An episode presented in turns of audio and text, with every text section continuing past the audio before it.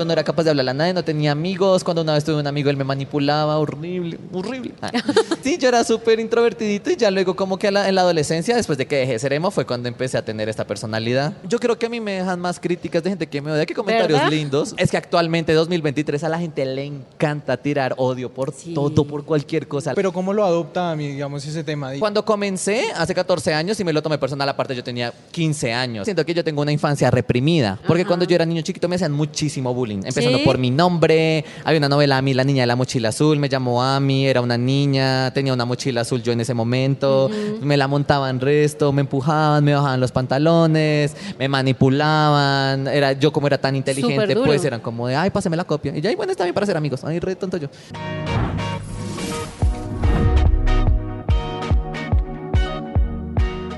Muy bien, en el marco de la Feria del Libro, lo más viral llegó acá hasta Corferias y tenemos un maravilloso invitado Sí, en otro episodio más, Mónica. Estamos con Ami Rodríguez, que es uno de los influencers y youtubers más reconocidos de Colombia. Ami, gracias por estar en lo más viral. Gracias por invitarme, amiguitos virales. Ah. Bueno, nosotros estamos muy emocionados, Ami, porque además, mire, usted llegó incluso con libro a bordo, por eso es que Sí. es invitado especial de la feria. Hablemos un poquito de ese libro. Sí, Prilipi, mira, este es mi tercer libro, se llama El ABC de Ami. Es un ABC, o sea, para mí los abecedarios me parecían ultra aburridos, Sí. mil, ¿no? Como A de abeja y esas cosas. Entonces dije, nada, quiero que sea bien divertido para los nuevos niños, niñas, eh, pues así como pues nuevos, ah, que hasta ahora están haciendo. Entonces este es un libro donde es un abecedario y cada letra tiene actividades diferentes. Entonces de la A a la Z siempre vas a encontrar algo diferente en cada letra.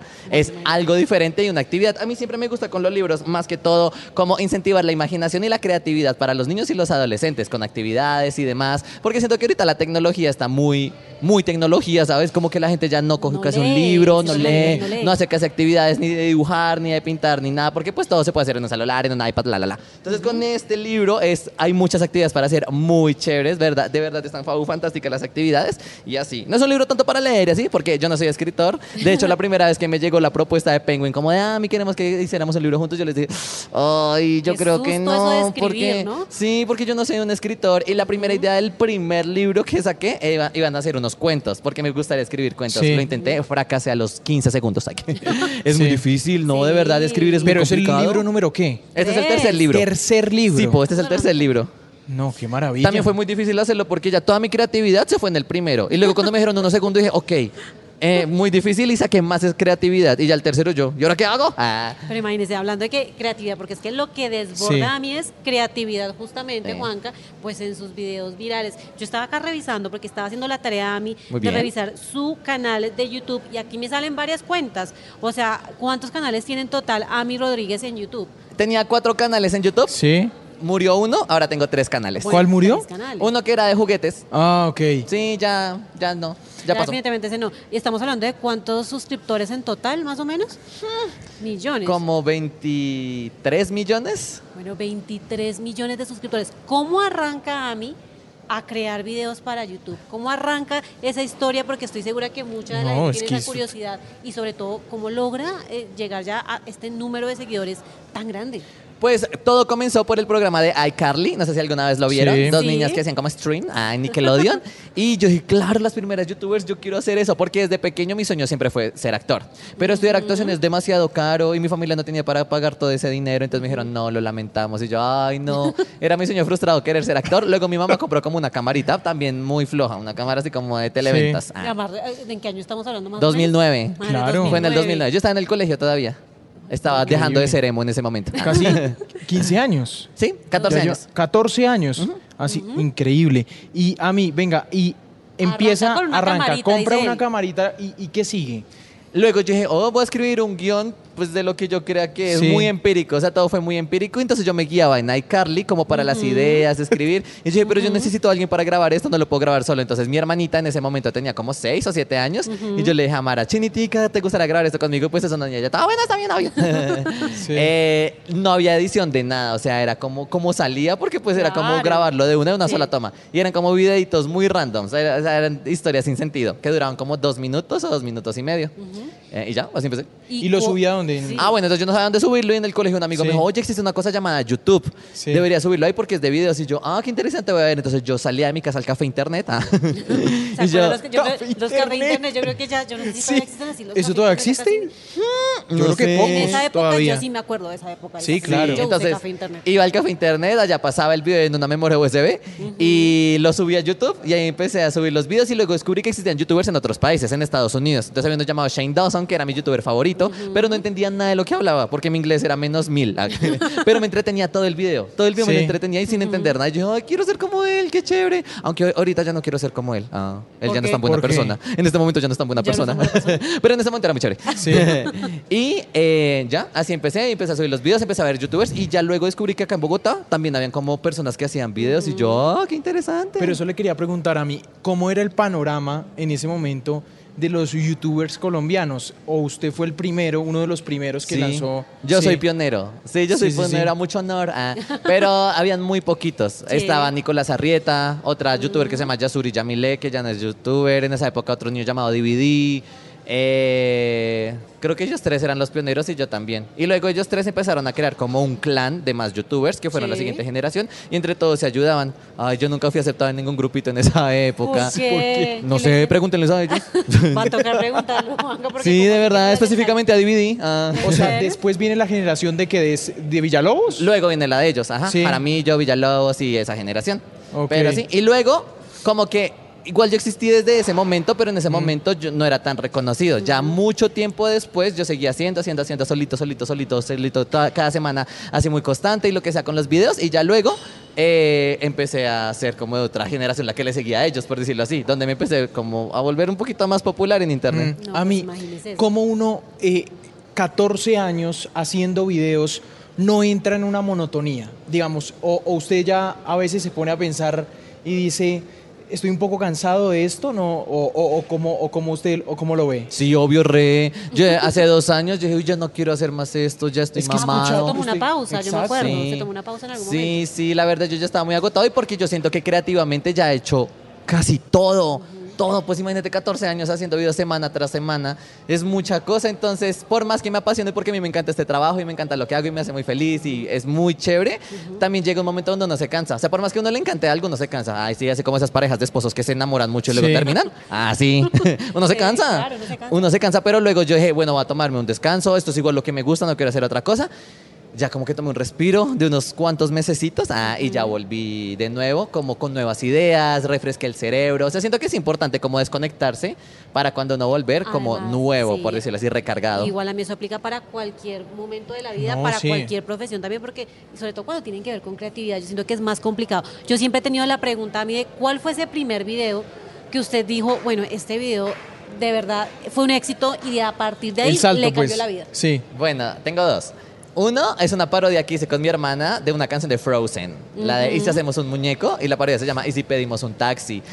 Esa parodia le fue muy bien, tiene muchos millones de vistas, tiene como 80 millones de vistas y en ese momento fue muy, muy viral. Y esa canción fue la que ayudó a despegar mi canal y que la gente nueva ya empezara a ver todos los videos porque fueron siete años. O sea, yo duré siete años haciendo videos como con 2.000 suscriptores nada más, 2.000 seguidores. Eh, a los siete años se sube esa canción y yo, te- imagínate, siete años de videos, pero no tenían casi vistas ni nada. Entonces ya cuando se empezó a popularizar esa canción, ya la gente nueva que llegaba, pues veía todo el resto Claro, de videos de siete años Claro. atrás que tenía. Pero imagínese y ahí se empezó a mover. Obviamente no fue como un día tenía dos mil suscriptores y al siguiente día dos millones. No, todo fue muy proceso. progresivamente. Como de 2000, 2005, 2100 y así iba progresando. Pero igual, de todas ese maneras. fue el, Pero ese fue Y el es video que- que... como que me explotó. Igual, siete años es mucho porque digamos que la gente no suele tener tanta paciencia Sí. cuando hablamos de redes porque uno quiere ser viral ya. Siete años y de todas maneras, que lo mantuvo como en esa persistencia? de Decir, bueno, yo sigo intentándolo. Es que es mi- era mi hobby. O sea, yo nunca pretendía buscar nada, ni quería hacer algo así como esto me va a dar de vivir o "Bueno, quiero ser famoso con esto. No, nada que ver. O sea, era mi hobby Sí. favorito. Entonces yo llegaba al colegio y grababa y editaba. De verdad era mi hobby. Sigue siendo mi hobby. Entonces creo que esa es una de las clases del éxito. No estar tan afanado a querer La fama. como tener así resto de cosas porque siento que todo lo que va llegando es extra a todo ese trabajo. Eh, a mí, usted cuando eh, mira, mira hacia atrás, a ese momento, ese salto, eh, ¿cómo le cambió la vida? ¿Cómo, se fue, ¿Cómo fue ese AMI antes y después de ya eh, saltar a la fama? Pues, eh, Porque es que además, indirectamente, Juanca, o sea, no. usted ahorita está- veníamos Eso le entrando. iba a decir, veníamos entrando los y lo exacto, pararon lo todo el paraban, mundo le pedían fotos. foto. Indirectamente a mí, a uno le cambia la vida. Sí. Sí. Sí, esto me cambió la vida, obviamente. Aparte porque yo vengo de una familia como de estrato bajo, ¿sabes? Como que nosotros somos, nunca, no vinimos como una familia, como económicamente hablando, así como con mucho poder Sí. adquisitivo, no, nada que ver. Entonces siento que eso también mi mamá me lo inculcó desde chiquito, como uno perseguir sus sueños hasta cumplirlos, ¿no? Si no solo se quedan en sueños, y qué aburrido que solo se queden en un sueño. Entonces, pues como mi sueño era ser actor, entonces por eso empezó todo, entonces yo quería seguirlo intentando y así.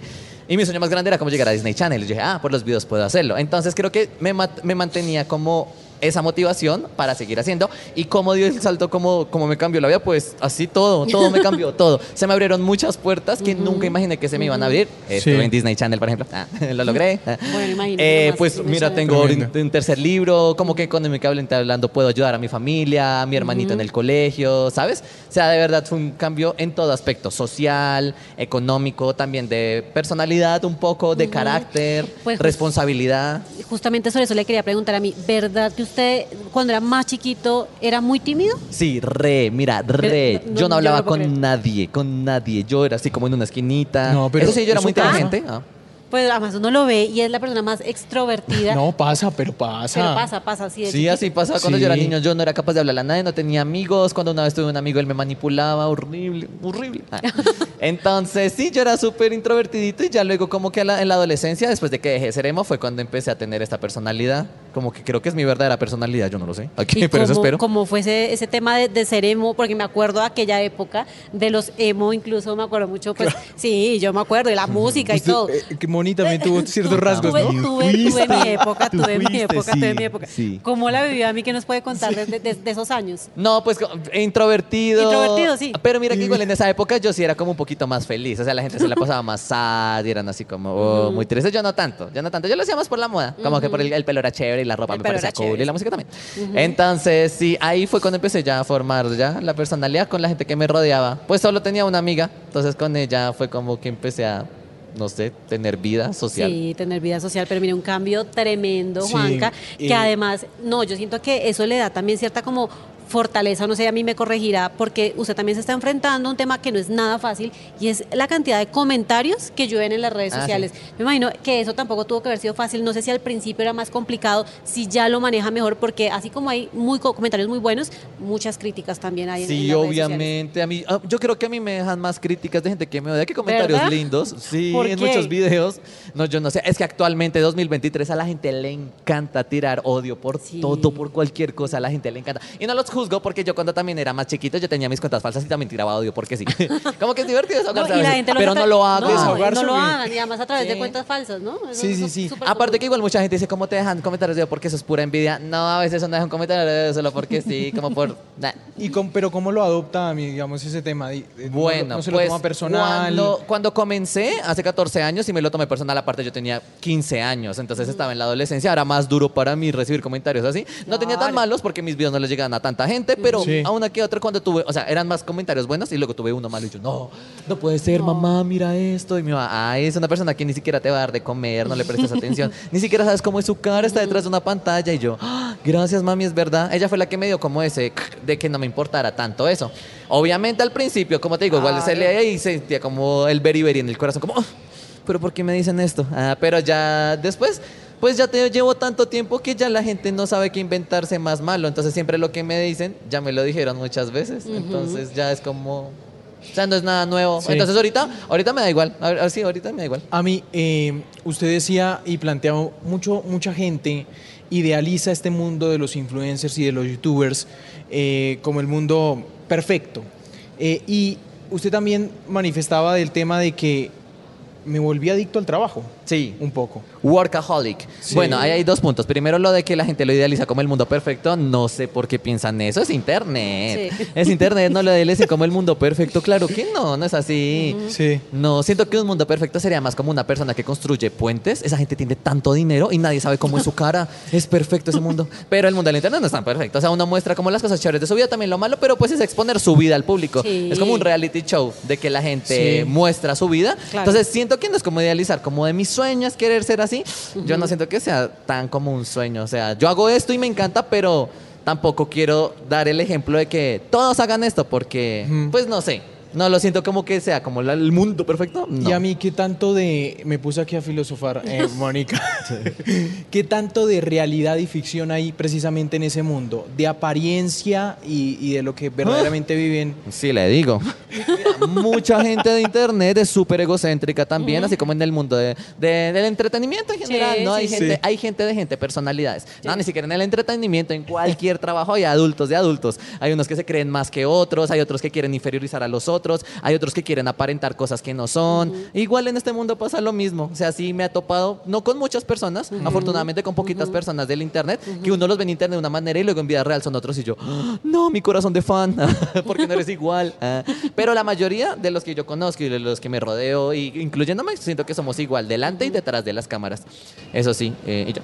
Pero mire, aparte de eso, a mí, y digamos que lo decía Juan Camilo, cuando estábamos llegando, muchos niños además lo reconocen, Mm. porque pues su fuerte está justamente en ese contenido que hace para niños además, ¿no? Niños que están interesados en, en conocer y en aprender incluso con usted. ¿De dónde surge ese interés? Y esa, y- porque es que mucha gente lo, dice, como- lo ve como un niño grande, un niño que no ha dejado de ser niño. Qué cringe. Un niño que no ha dejado de ser niño porque literalmente vive como un niño y habla como un niño y, hace contenido para un niño. ¿Qué, qué- qué responde como a esos comentarios que le hace la gente? No, pues no respondo comentarios de eso, pero ese tema siento que yo tengo una infancia reprimida. Porque Ajá. cuando yo era niño chiquito me hacían muchísimo bullying. Empezando ¿Sí? por mi nombre. Había una novela Ami, la niña de la mochila azul. Me llamó Ami, era una niña. Tenía una mochila azul yo en ese momento.